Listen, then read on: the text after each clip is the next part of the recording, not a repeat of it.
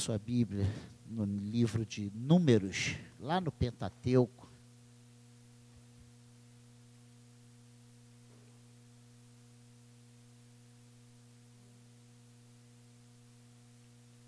Quarto livro de Moisés. Né? Números, capítulo 33.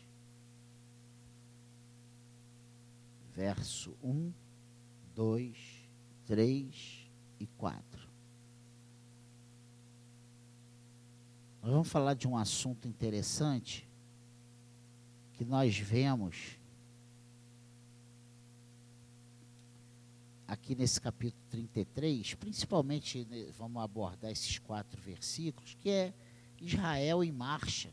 E hoje, né, nós vamos parafraseando ou contextualizando, nós podemos dizer que a igreja está em marcha, né? A igreja em marcha. Essa é a realidade. Nós estamos numa caminhada rumo a uma Canaã celestial, a um encontro com o Senhor. Diz assim: São estas as caminhadas dos filhos de Israel que saíram da terra do Egito, segundo os seus escritos, exércitos sobre as ordens de Moisés e Arão. Escreveu Moisés as suas saídas, caminhada após caminhada, conforme o mandado do Senhor. E são estas as suas caminhadas, segundo as suas saídas. Partiram, pois, de Ra Ramessés no 15 dia do primeiro mês, no dia seguinte ao da Páscoa, saíram os filhos de Israel corajosamente aos olhos de todos os egípcios, enquanto estes sepultavam todos os seus primogênitos, a quem o Senhor havia ferido entre eles. Também contra os deuses executou o Senhor juízo. Por que você acha que Deus manda Moisés anotar todas as saídas, as caminhadas dos filhos de Israel? Já parou para pensar nisso? Você já parou para pensar que no meio das nossas tribulações somos levados pelos nossos próprios sentimentos, pelas, pelo que os nossos olhos veem, a, até achar que Deus não está fazendo grande coisa na nossa vida? Ou o que está acontecendo comigo? Nada de bom. Quantas vezes nós somos levados? Nada de bom me acontece, né? A gente é levado naquele primeiro impacto diante da má notícia, diante das questões. E aí o Senhor chega aqui para Moisés e fala assim: olha, anota aí. Se você parar e pensar, toda vez que Moisés tivesse motivo para ficar desanimado, chateado, se ele lê todas essas saídas aqui, eu tenho certeza que a fé dele iria aumentar assim na nossa vida. Se diante das situações nós olharmos tudo de bom que o Senhor já nos fez, pensa nisso. Como marcos, né? Os marcos nas nossas vidas, as coisas que Deus faz. Meu Deus. A gente passa por uma enfermidade, a gente passa por uma situação, a gente passa é, por um desemprego, por uma dificuldade financeira. A gente vai. E, e se a gente for vendo e anotando isso, chegar numa hora difícil, a gente começar a recordar de tantas maravilhas que Deus já operou na minha vida, na sua vida, na nossa vida. Meu Deus, todos nós aqui temos motivo para deixar hoje as nossas lutas de lado, os nossos desafios de lado, as nossas batalhas de lado e glorificar a Deus pelas tantas vitórias que já tivemos. Nós temos a tendência de crer que as coisas se ajustarão conforme a vida vai passando. É muito comum não percebermos determinadas coisas que nos sucedem, simplesmente por não as vermos como indicativos de melhores opções. Aquele, aquelas que, no, que nos facultam andar melhor com Deus. Isso nos leva a uma vida vazia e à beira e que beira o distanciamento de Deus e de Sua vontade para nós. É sobre isso que eu estou falando. Quando nós não nos recordamos das grandes coisas, dos grandes feitos, do nosso encontro com Deus, como nós vivíamos antes de sermos arrebanhados pelo Senhor. Meu Deus, como era a nossa vida, como nós estávamos vivendo dissolutamente, essa é a verdade. E aí tem os adolescentes, os que são filhos de cristãos, que criados na igreja, muitas vezes, ah, mas eu não vivi isso. Não queira viver, porque não tem nada de bom para viver. O bom de viver nós temos aqui no reino de Deus. Quando o povo hebreu deixou o Egito, algumas lições nos foram deixadas no texto bíblico. A proposta desta mensagem é chamar a nossa atenção para elas e nos levar a uma correta tomada de decisão a fim de ver nosso crescimento em Deus aprimorado. E mesmo quando nós declaramos que nascemos na igreja e que nunca vivemos o mundão lá fora, tantas experiências temos para glorificar a Deus de coisas tremendas que Ele tem feito na nossa vida. É verdade ou não é? Eu não preciso estar lá na Cracolândia, eu não preciso estar é, alcoólatra com uma cirrose, eu não preciso estar no, no hospital, eu não preciso estar, é, sabe, numa vida de prostituição para ser resgatado dali e falar: ó, oh, agora eu tenho motivo para glorificar a Deus, porque todos nós temos motivos hoje para glorificar a Deus. Todos nós nascemos condenados.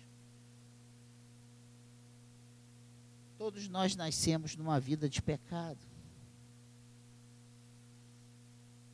O que temos de semelhante com os hebreus que deixaram o Egito e o que podemos aprender no texto para, no, para o nosso dia a dia?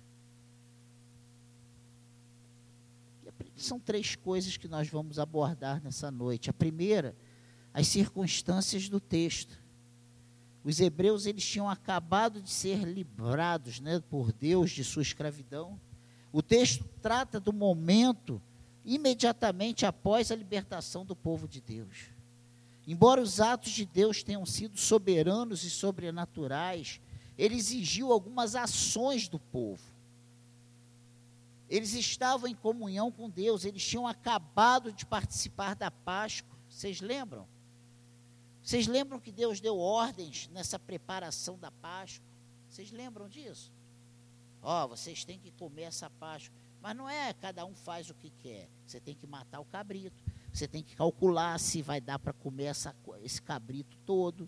Não pode deixar restos. Se achar que é muita coisa, chama uma família que também é pequena para se agregar a vocês e vocês poderem participar juntos. Vocês não vão comer essa, camisa, essa comida de camisola, de chinelo e de bermuda, vocês vão comer essa comida preparados. Sandália nos pés, cinto no lombo, cajado nas mãos, vocês vão estar prontos. Esses atos não colaboravam com os atos divinos, mas eram didáticos para o povo de Deus. Nós também fomos livrados por Deus de nossa escravidão ao pecado. Deus requer de nós determinadas ações que nos servem de aprendizado e de crescimento em nossa jornada cristã. Acredite nisso. Não fomos chamados para viver um evangelho sem compromisso, não. Precisamos estar sempre em comunhão com Deus nos cultos e nos sacramentos. Tais ações servem para educar a nossa vida com Cristo, não para nos trazer méritos especiais, mas porque hoje somos servos do Senhor, porque hoje somos de Cristo. Isso nos traz responsabilidades, compromissos. Não, não dê ouvidos a essa, essa, essas coisas malucas que nós podemos viver de qualquer maneira, fazendo o que dá na telha. Não, nós somos servos do Senhor. Ele nos deu diretrizes, ele nos deu coisas a cumprir, ordens, metas a serem estabelecidas. Fugir da prostituição, resistir o diabo, sabe? Santificar, se santificar, né? Se alegrar tantas coisas. Fora amar o próximo como a, a nós mesmos, a Deus sobre todas as coisas. Crer em Jesus Cristo como Filho de Deus. Que da nossa boca não saiam palavras torpes, coisas que não edifiquem, mas palavras que glorifiquem a Deus, palavras que abençoem aqueles que nos ouvem. Tantas coisas, tantas coisas e tantas coisas que são colocados, que são responsabilidades nossas. Amém, igreja? A segunda coisa interessante, então, a primeira é essa. Vamos ver se a gente consegue identificar ou computar isso. As circunstâncias, né? Então, eles. Isso precisa estar claro. E, a, e nós temos. E isso é importante a gente levar em consideração. Eles vinham de 400 anos de escravidão. A segunda coisa interessante é que os hebreus precisavam de ações imediatas, pré-marcha, antes de sair, antes de, de largar suas casas, deixar tudo para trás, eles precisavam de algumas coisas serem arrumadas, organizar suas divisões. Eles precisavam organizar a jornada de cerca de 3 milhões de pessoas através de locais difíceis e sem paradeiro conhecido. Toda a logística foi de alguma forma planejada, sempre com a orientação de Deus. Quando a noite definida por Deus chegou, eles estavam preparados, alimentados e vestidos para sair. Eu já falei sobre isso. A segunda coisa interessante dentro dessas ações imediatas pré-marcha é que eles precisavam entender que eles iriam sair dali, mas para seguir uma liderança dada por Deus. Olha que coisa.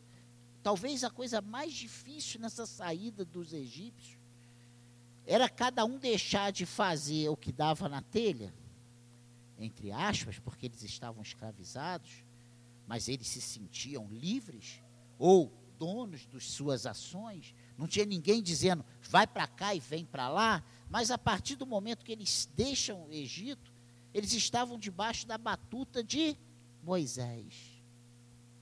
Isso é muito difícil a gente se submeter, a gente entender que mesmo que a nossa visão seja diferente, mas se nós estamos debaixo, naquele lugar, é para nós caminharmos nos passos estabelecidos por aquele que o Senhor levantou para estar ali à frente daquele grupo. Pensa nisso. Os trabalhos foram regidos por Deus, mas sobre a voz terrena de Moisés e Arão. Deus falou para Moisés uma coisa interessante, que Deus seria, né, que Moisés seria a boca de Deus para aquele povo. Olha só que coisa interessante. Ou seja, Moisés seria responsável em transmitir as ordens de Deus para o povo de Israel, como falando como se fosse Deus. Olha, a vontade de Deus é que a gente vá para cá. Vamos fazer isso. Santificai-vos vamos levantar acampamento, vamos marchar, vamos avançar, vamos dar os passos que precisamos dar. Pense nisso. Nossa vida precisa seguir a liderança de homens e mulheres e até instituições que Deus levanta para dirigir seu povo. Isso faz parte do projeto de Deus para o seu povo. Isso faz parte de, de algo estabelecido pelo próprio Deus. E muitas vezes a nossa vida se de, degringola quando nós estabelecemos que não vamos fazer aquilo que Deus quer que a gente faça. Acredito, eu acredito piamente nisso. Que Deus estabelece lideranças, levanta pessoas e nos coloca nos seus pastos. Precisamos organizar nossa vida espiritual, familiar, pessoal, acadêmica se quisermos alcançar o que Deus nos dá sobejadamente, quanto antes o fizermos, melhor. Precisamos entender isso. O Senhor não quer que sejamos homens e mulheres desorganizados. Ele fala isso na sua própria palavra. Ele usa até a ilustração de um construtor que, antes de fazer uma construção, ele planeja o que vai fazer, quanto vai gastar, para saber se os recursos dão. Devemos identificar e reconhecer o Moisés e o Arão de Deus para nós. Seguir suas orientações nos fará bem. Secade, não tenha medo de domingo. Ah, meu Deus, e agora? O que Deus está fazendo, Ele está no controle. Os maus exemplos não devem enfraquecer essa ordem de Deus. Olhemos para os bons exemplos. Eles são infinitamente mais numerosos que os maus exemplos. Pense nisso. Deus está no controle de tudo. Amém, igreja? E para nós fecharmos esse, essa breve meditação dessa noite, de um assunto muito interessante e aplicável à nossa vida, são após as ações primárias eles iniciam a caminhada para a liberdade. Eles não ficaram só nos preparativos, só nos pré, nas organizações, mas eles deram os passos. E às vezes, umas coisas que nos frustram ainda hoje são que nós olhamos e, e não estamos vendo tantos passos. Né? Mas você já percebeu os passos de uma criança? O passo de um adolescente, o passo de um adulto. Então, fique em paz. O povo só se apercebeu livre quando passou dos limites do Egito. Eu, eu creio que o povo só se viu livre depois que ele atravessou aquele mar vermelho ali. Depois que a água abriu, que ele passou, que o egípcio veio atrás e foi submerso, afogado ali nas águas. Aí do outro lado, talvez eu acho que eles pensam bem, agora nós nos livramos realmente do Egito. Eles partiram de Ramessés. Essa Ramessés era uma cidade que foi tem esse nome em homenagem a um dos faraós, filho de Ram, o deus Sol, né? Eles, a Bíblia diz que eles saíram dessa cidade que tinha esse nome. Precisamos partir, deixar para trás o envolvimento com o mundo e viver a liberdade de Cristo. Deus está nos chamando para uma nova, uma, uma coisa nova na nossa vida. Que isso, pastor? Que novo? Novo sim. Nós a Bíblia diz que desembaraçando das coisas que para trás ficaram, nós avançamos para aquelas que estão diante de nós.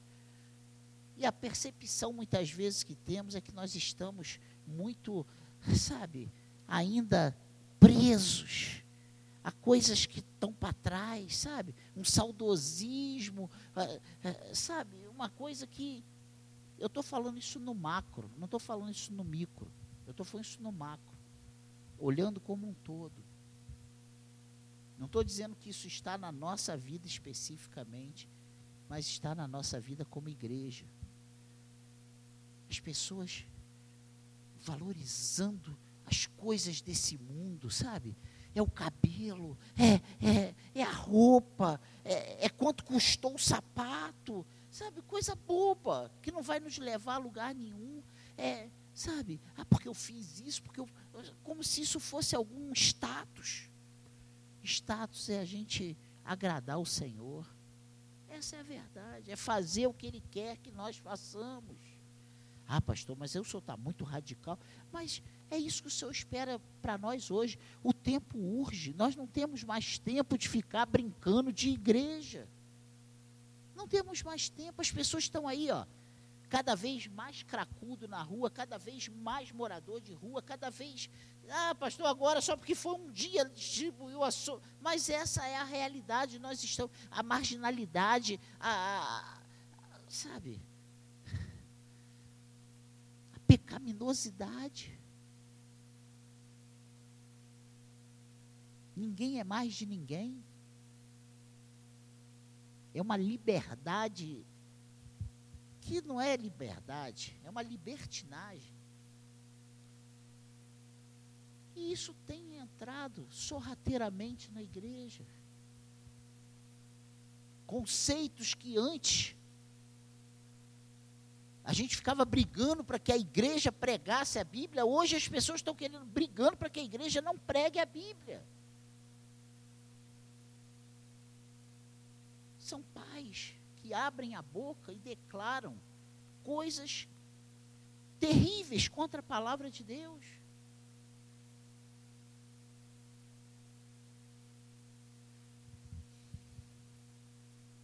Pessoas que se levantam para questionar as verdades bíblicas. Louva a Deus que nós vamos pregar a verdade bíblica, nós vamos pregar a Bíblia. Doa quem doer, saia quem sair. Amém, igreja? Precisamos deixar para trás o envolvimento com o mundo e viver a liberdade de Cristo. Ao fazer isso, morremos para o passado e vivemos uma nova vida para com Deus. Mate esse teu passado, mate essa tua natureza carnal, sabe? Seja espiritual. A Bíblia faz uma separação grande sobre isso, que o, o homem carnal ele tende para as coisas da carne e o espiritual para as coisas do espírito.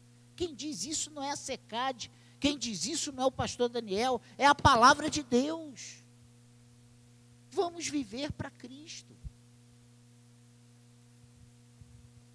A segunda coisa, a terceira coisa interessante dentro dessa, após as ações primárias, iniciar essa caminhada, eles iniciaram né, a caminhada para a liberdade, é que eles marcharam desafiadoramente diante do inimigo. A vida dele de Israel não foi uma vida fácil, não. Foi a todo tempo o pessoal querendo arrancar a vida deles. Foi ou não foi? Preparando armadilha e, e inimigos se levantando, exércitos poderosos se, se movimentando à frente deles para tentar acabar com eles, parar aquela onda, né? mas eles tinham o Espírito de Deus junto com ele, eles tinham a presença de Deus. Nós hoje também temos a presença de Deus em nós. Nós não estamos sozinhos.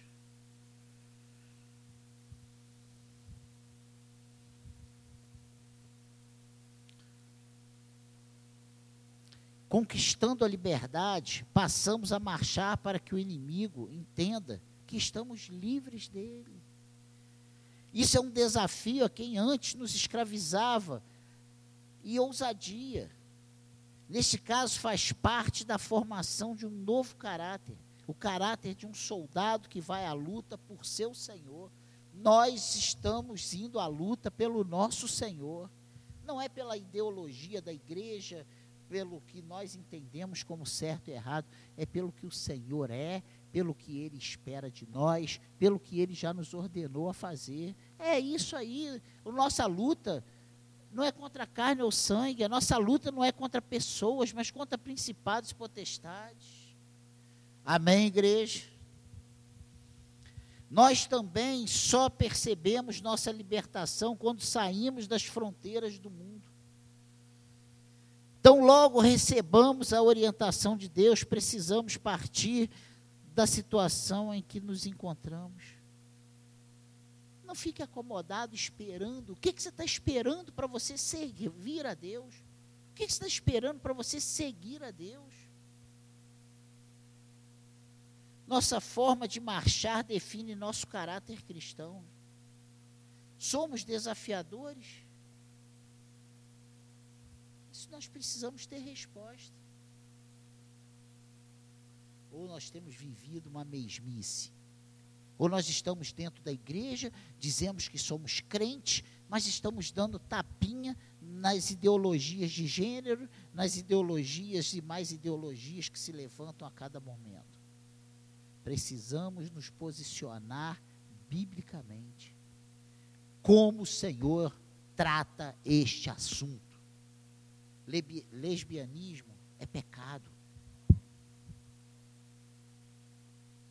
Homo é pecado. Não é o sabão homo, não. É o homo. Homossexualismo é pecado. Homem com homem não dá jacaré, não, dá pecado. Mulher com mulher é pecado. É abominação. A Bíblia diz que é abominação aos olhos de Deus. E a gente está ali, já é tão normal. Olha, ela é tão. É, minha coleguinha é tão esperta, né? Porque ela está namorando a coleguinha. Pelo amor de Deus.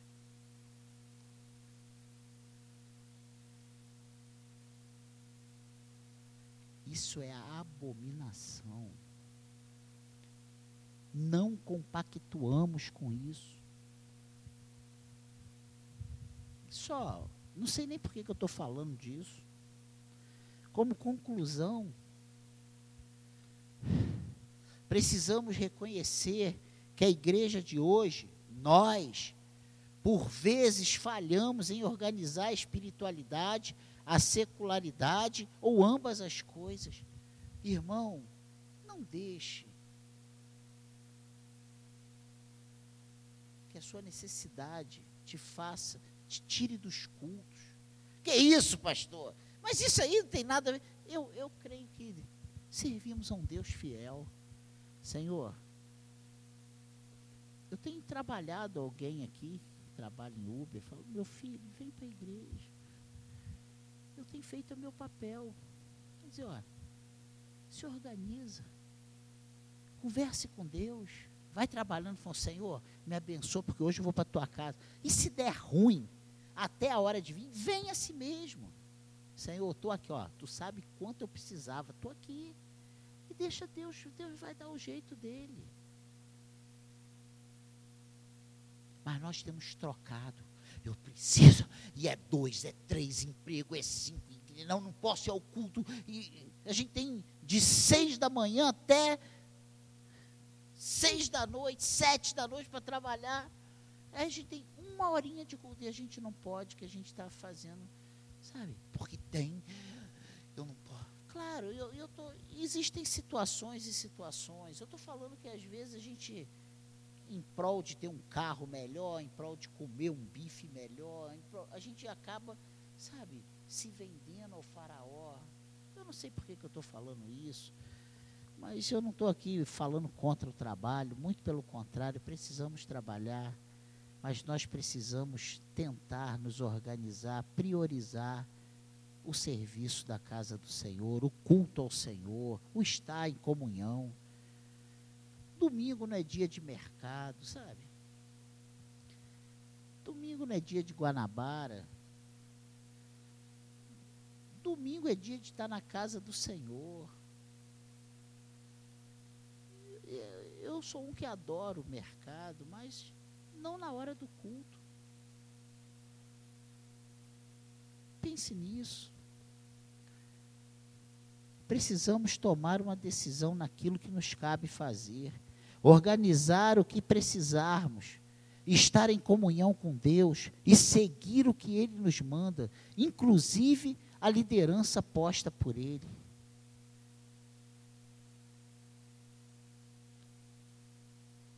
Aí, quando eu falo, se você não confia em mim, vá embora daqui, o pastor está mandando eh, os membros. Não é isso. É porque eu acredito tanto que você precisa estar num lugar que você acredite naquela pessoa que foi levantada por Deus para estar à frente daquele lugar. Só assim você vai ser abençoado. Senão você não vai ser abençoado. Você vai. Ih, quem é ele para. A gente não vai ter crédito. Precisamos, como igreja, deixar nossa timidez e, uma vez libertos que somos, marchar desafiadoramente diante do inimigo. O que, que nós temos feito diante do inimigo? Na maioria das vezes parece que a gente está se escondendo do inimigo. Isso não é marchar desafiadoramente. Marchar desafiadoramente é você estufar o peito e falar assim: eu sou de Cristo tu vai ter que sair porque maior é o que está em mim do que o que está em você. Isso é marchar desafiadoramente. O que, que adianta a gente falar e fazer? E na hora que aparece um, um demônio, a gente corre e chama o pastor? Ele tem que sair. Não é no nome do pastor, não, é o nome de Jesus. Se no nome de Jesus ele não sair, não vai ser eu que vou fazer diferente. Eu vou, eu vou expulsar no mesmo nome. Pense nisso. Precisamos, como igreja, deixar nossa timidez.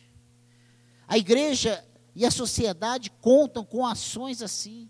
Nós e nossas famílias contamos com elas com essas ações desafiadoras. Isso traz benefícios e glórias ao nome do Senhor. É hora de tomar decisões sérias nesse sentido. E olha, acredite, mesmo com esse número reduzidíssimo de frequência na igreja, a SECAD tem tomado decisões desafiadoras nesses dias. Acredite nisso.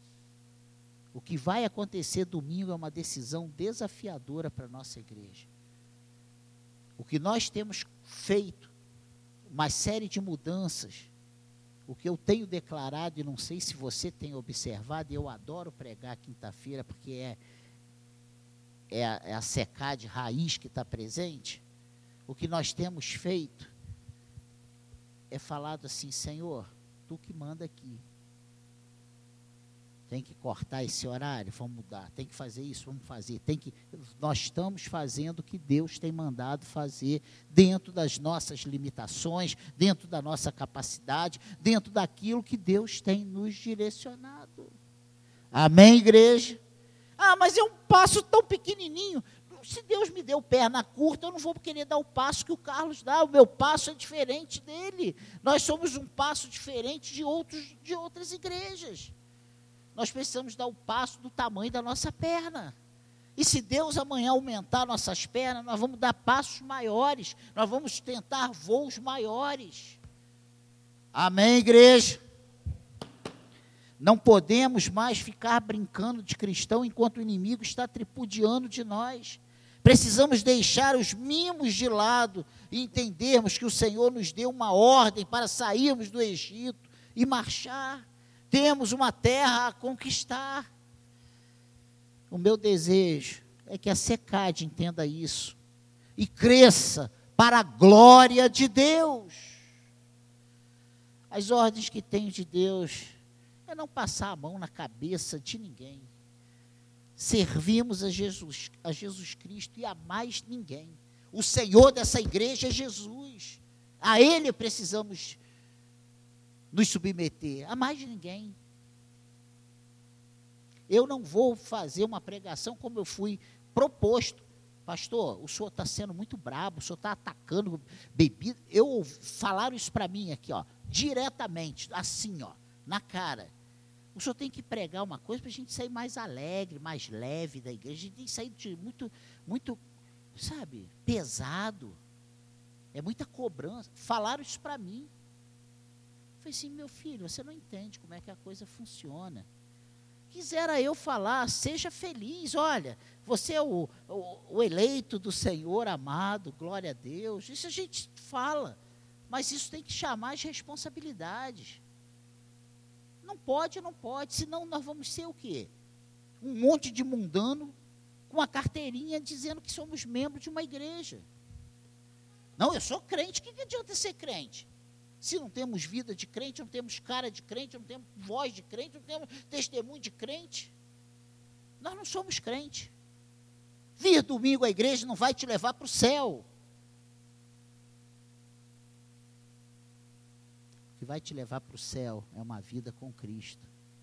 O que vai te levar para o céu é você ser lavado e remido pelo sangue de Jesus. O que vai te levar para o céu é o sacrifício de Cristo na cruz ter te alcançado. Isso sim vai te fazer levar para o céu. Amém, igreja? O meu desejo é que todos nós estejamos preparados para a saída, que é definitiva e sem volta. Amém? Não tem ninguém. Saída do Egito não foi. Peraí, deixa eu ir lá ver como é que está o tempo lá. Ah, não, vou voltar aqui. Peraí, agora hoje eu vou. Não é assim, gente. É romper, saiu, acabou. Vamos ficar de pé que eu já estou falando muito.